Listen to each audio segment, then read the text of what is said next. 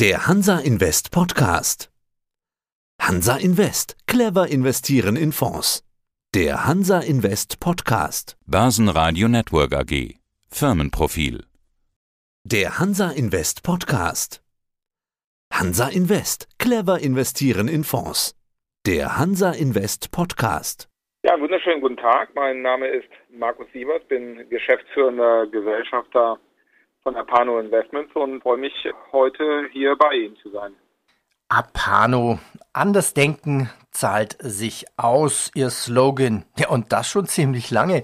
Sie haben jetzt ein besonderes Jubiläum, 20 Jahre Apano. Ich habe mal nachgesehen, am 28.11.2001 hatten wir vom Börsenradio das erste Interview mit Apano. Sagen Sie, wie hat denn eigentlich alles begonnen bei Apano? Können Sie sich noch an die Gründung erinnern? Ähm, ja, ja, also es ist nicht jeden Tag präsent, aber natürlich bei so einem Jubiläum lässt man das natürlich nochmal in Revue passieren und in der Tat. Ja, also wir haben uns eigentlich in einer Zeit gegründet, 2001, äh, die ja an der Börse gar nicht einfach war. Äh, wir hatten ja im Prinzip das äh, Platzen des neuen Marktes, also quasi inmitten einer Börsen Krise, später dann noch die Anschläge vom äh, September 2001 und dann jede Menge Regulierung, die eigentlich in eine Branche hineinkam, also lizenzierte Finanzdienstleister und, und, und. Also im Nachgang eigentlich eine, eine wilde Zeit. Auf der anderen Seite auch eben, weil gerade auch in den Krisen, die wir erlebt haben, unsere Dinge gut funktioniert haben, dann im Rückblick auch interessanterweise dann eben doch die wahrscheinlich perfekte Zeit, sich sozusagen zu gründen und sich selbst auf den Weg zu bringen, auf einen langen Weg und auch erfolgreichen Weg. Ja, es hat äh, viel Spaß gemacht, trotz aller Herausforderungen, die 20 Jahre so geboten haben. Jetzt kann man ja bei Apano aus über einem Dutzend Produkte auswählen. Also ich habe mal gezählt, rund 15 Stück. Zu Anfang von Apano gab es ja den Hedgefonds Man XL Hedge Plus. Wie hat sich das denn bei Apano über die Jahre hinweg entwickelt? Ja, das ist eigentlich auch sehr spannend. In der Tat, also wir waren eigentlich so ein Spezialanbieter oder man würde vielleicht sogar sagen ein Produktanbieter. Ja, also es gab korrekterweise das AHL Trend Handelssystem, also ein Computerhandelsmodell, mit dem man die Börsen, äh, ich sag mal unabhängig von der Richtung, also quasi steigende, unfallende Märkte äh, nutzen konnte. Das war, das war unser Start. Das ist übrigens heute immer noch eins eben dieser Produkte, die wir haben, aber über die Jahre hat man sich so, ich will mal sagen, breiter diversifiziert und aufgestellt, irgendwie mit schon mit dem Kerngedanken, der der gleiche geblieben ist. Weil man muss natürlich auch als Unternehmer über 20 Jahre der Tatsache Rechnung tragen, dass sich das Umfeld auch verändert und dass sich auch die Ansprüche von Kunden verändern. Ich sagte ja schon mal, 2001 gegründet, also Krise 1. Aktienmärkte haben sich halbiert. Wir sind gut gelaufen in der Zeit. Krise 2 kam ja gleich mit der Finanzkrise, also ein paar Jahre später wieder Aktienmärkte halbiert. Äh, dann gab es eben viele, viele Veränderungen an den Banken- und Kapitalmarkt hin zu Eurokrise und so weiter. Also Nullzinspolitik, um es auf den Punkt zu bringen. Investoren haben zwei Veränderungen. Erstens, sie haben Angst davor, dass sich über das Investieren in Aktien das Kapital halbiert oder deutliche Verluste gibt. Und das zweite ist, man bekommt eben keinen risikolosen Zins mehr. Ne? Der, der heute viel Geld hat, kann nicht das Geld einfach quasi liegen lassen, fast risikofrei und bekommt irgendwie, wie es früher ja war, sechs, sieben, acht Prozent. Und eben das hat dazu geführt, dass wir diesen Bedürfnissen der Kunden Rechnung tragen und eine erweiterte, aber immer noch letztendlich sehr schön ausgesuchte, feine, für die verschiedenen Bedürfnisse passende Produktpalette heute haben. Also 20 Jahre Unternehmertum, ja, für Sie große Veränderungen in der Finanzindustrie und auch bei Apano. Ich drehe die Frage jetzt einfach mal rum. Die gleiche Frage anders. Was hat sich denn in den letzten 20 Jahren nicht geändert? Was ist gleich geblieben bei Apano und im Finanzmarkt? Ja gut, es gibt natürlich immer noch den Kundenwunsch, äh, sein Geld auch für sich arbeiten zu lassen mit den verschiedenen Facetten, die das hat. Der eine sucht jetzt eher so ein kontinuierliches äh, Einkommen, also quasi so diesen Zinsersatz. Und der andere ist eben dabei, so ein bisschen die überdurchschnittliche Rendite zu erwirtschaften und sozusagen sein Geld im wahrsten Sinne des Wortes auch mal hart arbeiten zu lassen. Aber ich glaube, dass auch so der Wunsch nach Risikoverteilung auf verschiedene Produkte, der, der Wunsch nach Sicherheit, für sein Geld, denn man möchte es am Ende des Tages auch nicht, nicht wirklich ins Feuer bringen, sondern sozusagen nur an die Arbeit bringen. Und das Geld soll bei der Arbeit ja nicht umkommen und verschwinden. Das sind Dinge, die äh, definitiv einmal vom Markt gleich geblieben sind. Es gelten natürlich immer noch gute Ansätze im, und das ist das, wie wir auch unsere Produkte ausgesucht haben, dass man eben mit viel Erfahrung und mit entsprechender Arbeit und Vorbereitung eben die Produkte aussucht.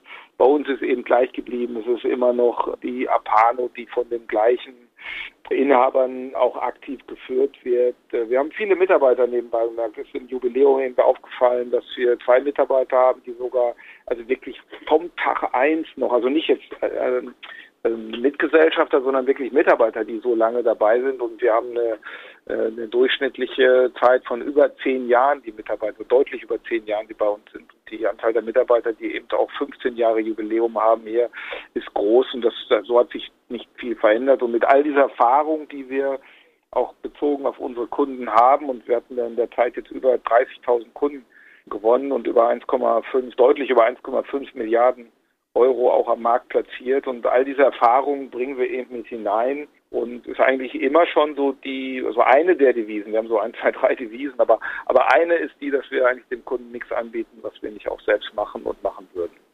Das ist, glaube ich, ein ganz wichtiges äh, Kriterium, dass man nicht zu sehr Modedingen nachläuft, die man hinterher selbst nicht tun würde.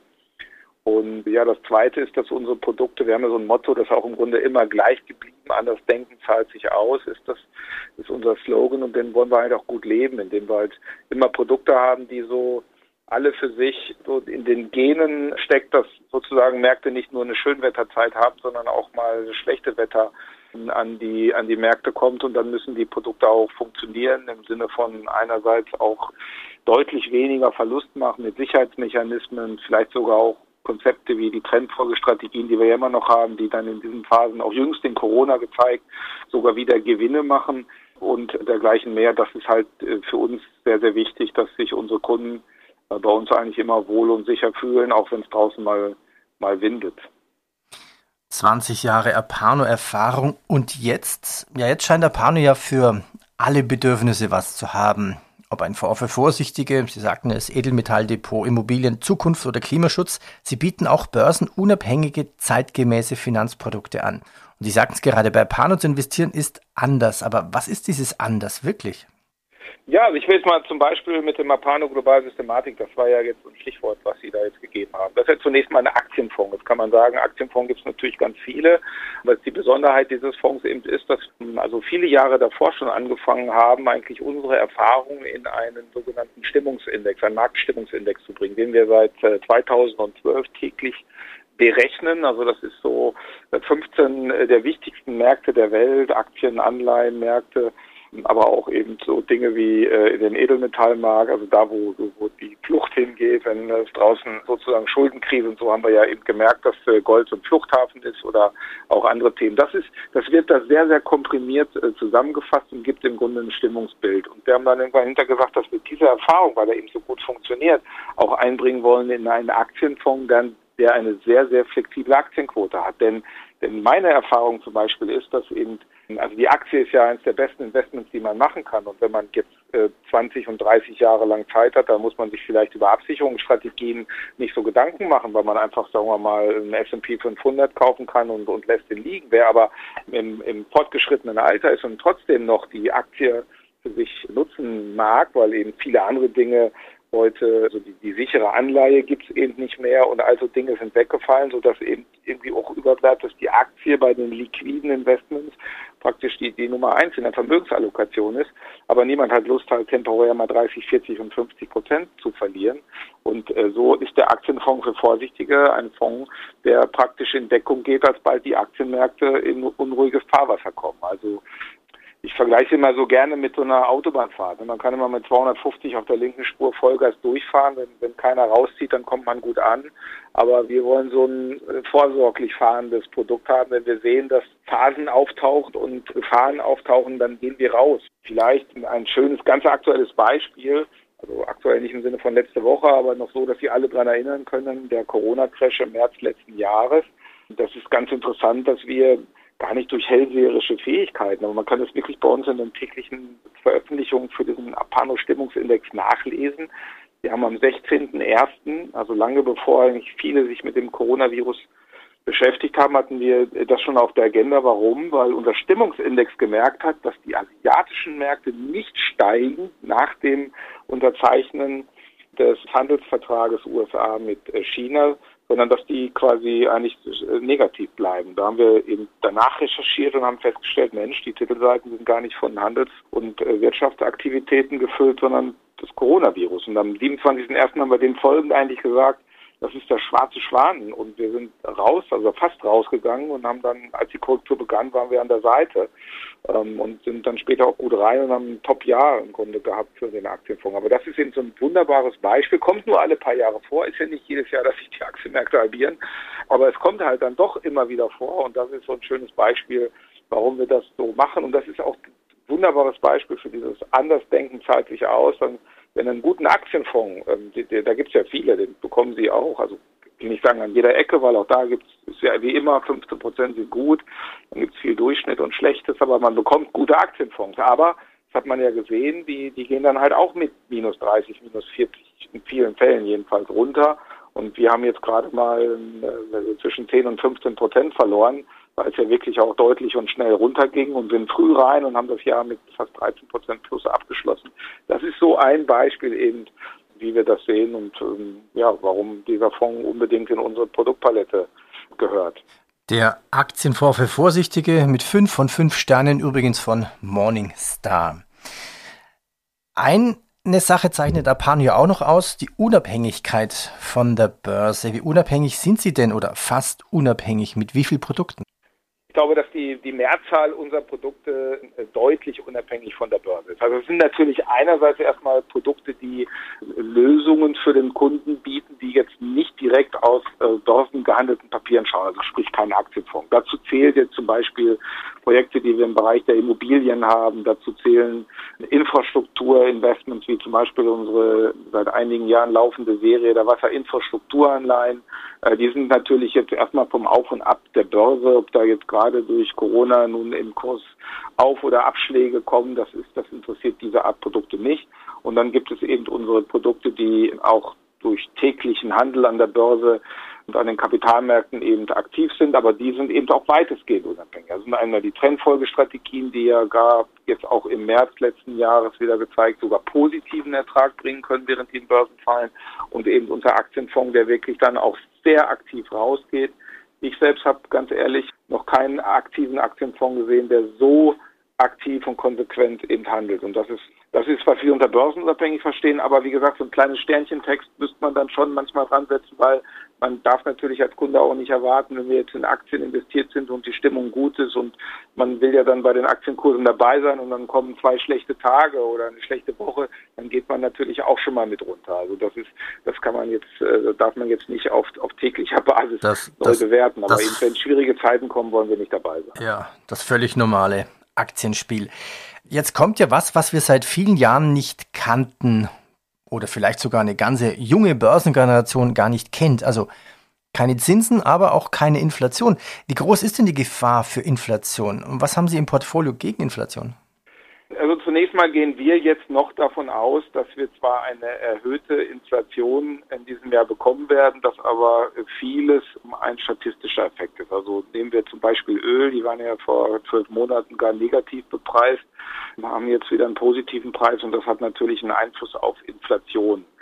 Aber man muss diese Dinge beobachten, also weil wir haben die letzten Jahre durch viele Rettungspakete, die für allerlei Krisen rund um Europa und der Welt ausgegeben worden sind, eben auch ein paar Dinge erlebt, die vielleicht nicht so klassisch lehrbuchmäßig kommen. Ne? Dass wenn eben die Geldmengen so erweitert werden, dann hätten wir eigentlich viel, viel früher eigentlich die klassische Inflation eben erwartet. Und was ist passiert? Wir haben ja so eine Sachwertinflation. Also wir haben wir haben Dinge, die äh, in die Aktienmärkte hineingehen. Wir haben Preise im Immobilienbereich, die wir so nicht äh, gekannt haben und, und Dinge, die auch nicht unbedingt Börsen- oder Wirtschaft gehandelt sind, eben wie Weine und Oldtimer und dergleichen. Also solche Dinge haben ja auch einen Wert verloren. Da ist ja eine, eine gewisse Inflation hat dort ja stattgefunden. Also ich würde Inflation jetzt nicht zu sehr, zumindest noch nicht, das gilt es zu beobachten, auf die Agenda bringen. Dieses Jahr wird da ein bisschen was kommen. Aber der beste Schutz vor Inflation ist eigentlich immer noch an der Wirtschaft teilnehmen, also zum Beispiel Aktien, weil natürlich, wenn, wenn Inflation kommt, dann werden die Unternehmen natürlich auch ihre Preise anpassen, damit ihre Gewinne. Also irgendwo ist eben dieses Wirtschaften, was sich durch den breiten Aktienmarkt eben darstellt, ist, der, ist einer der besten Schutzmechanismen vor Inflation und natürlich auch Sachwerte, also wie zum Beispiel Immobilien, die ein sehr spannendes Thema sind. Aber auch Edelmetalle zum Beispiel bieten eben Schutz vor sowas, wobei man eben natürlich bei dem einen oder anderen auch auf Schaum passen muss. Also das Wichtigste ist, glaube ich, neben der Inflation, dass wir auch die Zinsmärkte im Auge behalten. Denn da droht eigentlich die größte Gefahr. Also jetzt nicht im Sinne einer Zinswende im klassischen, die wird wahrscheinlich so schnell nicht kommen, aber trotzdem könnte es eben, wir sehen in Amerika, dass die aktuellen Turbulenzen, die wir so ein bisschen in einigen Bereichen der Aktienmärkte sehen, beispielsweise im hochbewerteten Technologiebereich, der kommt eben daher, dass man in den USA für zehnjährige Anleihen schwankt gerade stark. Deswegen sage ich mal, also heute sind es glaube ich 1,64 äh, Prozent auf zehnjährige. Wir waren schon über 1,7, aber wir waren halt eben auch vor ein paar Wochen bei unter 1. Ne? Und man sieht, das ist der, der größte Wettbewerber eigentlich der, der Dividendenrendite zum Beispiel auf Aktien. Gehen wir auf weitere Produktbeispiele raus. Ich habe mal ein bisschen was rausgesucht. Wir können ja nicht alle durchgehen, aber was ich durchaus spannend finde, ist zum Beispiel Wasser. Investieren in Wasser. Sie haben jetzt Infrastruktur, da kommt jetzt nach der 5 die sechste Anleihe. Was, in was investiert diese Anleihe? Ja, das ist ein sehr spannendes Thema. Im Übrigen auch ein schönes Beispiel dafür, dass wir, wo wir ja eigentlich als Haus jetzt nicht, nicht so, dass wir haben ja nicht den Ruf, jetzt besonders ökologisch oder nachhaltig zu sein, sondern wir gucken ja eigentlich eher mal drauf, wo kann man sozusagen unter Eingehung akzeptabler Risiken eben auch äh, Geld verdienen.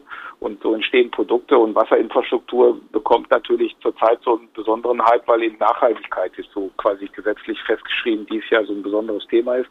Aber man sieht ja eben schon, dass wir das dann ein paar Jahre machen. Ende des Jahres haben wir die erste Anleihe schon bereits vor sieben Jahren begeben. Und das investiert man halt in der Tat. Also Wasser ist halt ein extrem spannendes Thema für uns gewesen, allerdings gar nicht so in Deutschland. Also ich hätte es natürlich gern lieber so vor der Haustür gemacht, aber wir machen es in Nordamerika. Warum? Weil in Deutschland das Thema Wasser, Wasserinfrastruktur, damit Geld verdienen, Wasseraufbereitung, also es ist einerseits so ein so ein Gut, das ist da mache ich mir eigentlich gar keine Gedanken, ob das, ob das ein Abnehmer findet. Ja, das, weil Wasser wird, ist halt ein absolutes Grundbedürfnis und wir, wir alle erwarten, dass wenn ich die, den Hahn aufmache, dass das sauberes Wasser rauskommt oder wenn es für Industriewasser ist, in der Bau Bierbrauerei zum Beispiel, dann erwarten die eben immer eine gleichbleibende Qualität an Wasser.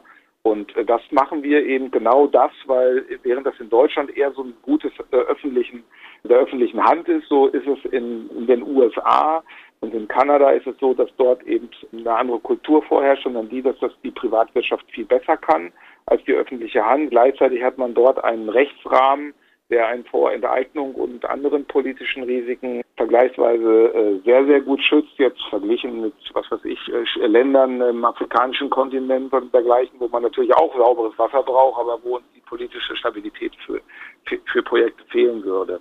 Und äh, das machen wir, also Wasserenergiegewinnung. Schöne Beispiele sind, dass dort bestehende Flusskraftwerke um einen Seitenarm erweitert werden. Wir haben dann staatliche Abnehmer, die jedenfalls in den meisten Fällen, die einen den, das, also das, ähm, sozusagen die Kilowattstunden abnehmen. Aber wie gesagt, auch äh, Wasseraufbereitung von verschiedenen Gemeinden, die einfach ähm, äh, saubere Filtersysteme brauchen. Das sind die Themen, die dort gespielt werden. Das ist ganz attraktiv. Das ist äh, Laufzeit aus Sicht des Kunden von sieben Jahren, also akzeptabel. Äh, natürlich hätte man gerne immer tägliche Liquidität, aber die gibt es natürlich in diesen Bereichen nicht. Aber sieben Jahre, denke ich mal, ist ein guter Zeitraum und das ist eine Verzinsung von 5,5 äh, Prozent, die wir auch bei den bisherigen Anleihen auch erreicht oder in Teilen auch übertroffen haben. Und das ist ein sehr spannendes Thema, wie ich finde. Und natürlich jetzt wird nochmal ein kleines Bonuspünktchen obendrauf, dass man jetzt nochmal merkt, Nachhaltigkeit macht dann auch Sinn. Und wie gesagt, ich mache mir da wenig Gedanken darüber, dass die Nachfrage nach sauberem Wasser oder Wasserenergie auf, auf sichtbare Zeit sich verändern wird. Ganz im Gegenteil, wir befinden uns ja mitten in der, in Energiewende und ich persönlich finde dann Wasserkraftwerk viel, viel attraktiver, als dass mir ein Windrad vor die Haustür gebaut wird. Ja. Bauen. Gutes Stichwort.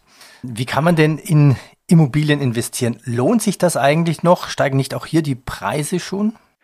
Ja, also ich glaube, äh, nichts wird ja zurzeit so heiß diskutiert wie, wie Immobilien. Ne? Also viele, die eben da noch suchen, stellen fest, dass doch der Vielfältigungsfaktor von Immobilien doch inzwischen sehr groß geworden ist. Also wer äh, sozusagen selbst mal ein Mehrfamilienhaus oder eine Eigentumswohnung gekauft hat, stellt fest, das ist schon teuer, weil der Markt natürlich einfach auch große Nachfrage stößt auf äh, wenig Angebot. Aber es gibt halt immer noch, das darf man auch nicht vergessen, es gibt immer noch meist größere Projekte, wo man halt eben nicht mit zwei, drei Millionen, die man vielleicht auch selbst hat, ja, je nachdem, sondern das ist, ist, ist ja ein Angebot auch für den, der jetzt nicht gleich hergeht und einen ganzen Block von Häusern kauft.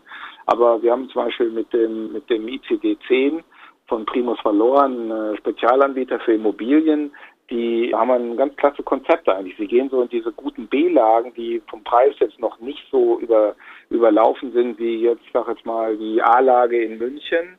Aber es sind halt auch eben, die normalen Menschen müssen ja auch leben. Es sind immer nicht gleich nur Millionäre, die in der besten Gegend von München wohnen und dort Immobilien bauen.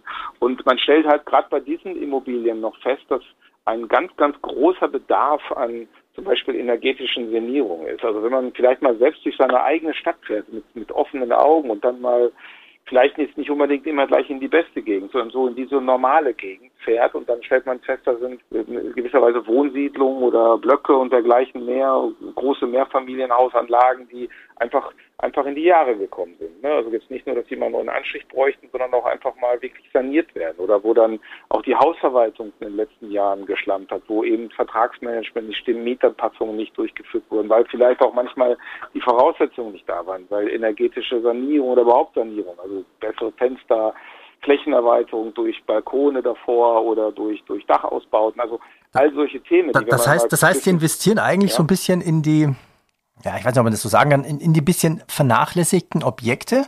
Vorteil, dadurch können Sie günstiger einkaufen, aber Sie können auch das Potenzial heben.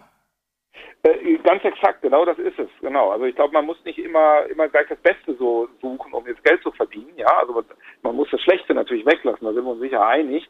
Also man würde jetzt ja nicht in soziale Brennpunkte investieren, um dort jetzt irgendwie ein 30-stöckiges Hochhaus zu sanieren. Nein, sondern es geht, wie gesagt, eigentlich ganz normale Wohngegenden, die man eben genau, die einfach vernachlässigt sind, sowohl kaufmännisch als auch eben äh, energetisch etc., wo man dann eben, ich meine jetzt nicht 20 Prozent pro Jahr macht, aber wo man eben dann doch noch einen, noch einen sehr guten, also im Grunde äh, mittleren bis hohen einstelligen äh, Vorsteuern natürlich Rendite erwirtschaften kann. Und das ist eben noch möglich. Und zwar auch so, dass man im Grunde wenig Risiken eingeht, weil gewohnt wird immer, ja, also ich, wir sind auf jeden Fall bei Japano eher auf das Thema Wohnimmobilien fokussiert, als dass wir Geschäftsimmobilien machen, weil wir eben daran glauben, dass das deutlich krisensicher ist, als jetzt eben Büro- und Ladenflächen zu machen, was sich jetzt nicht nur durch Corona zeigt, sondern auch vorher immer wieder natürlich ein Problem ist, wenn wenn es mal wirtschaftliche Probleme gibt, dann sind das die Bereiche, die mal eher korrigieren. Ne?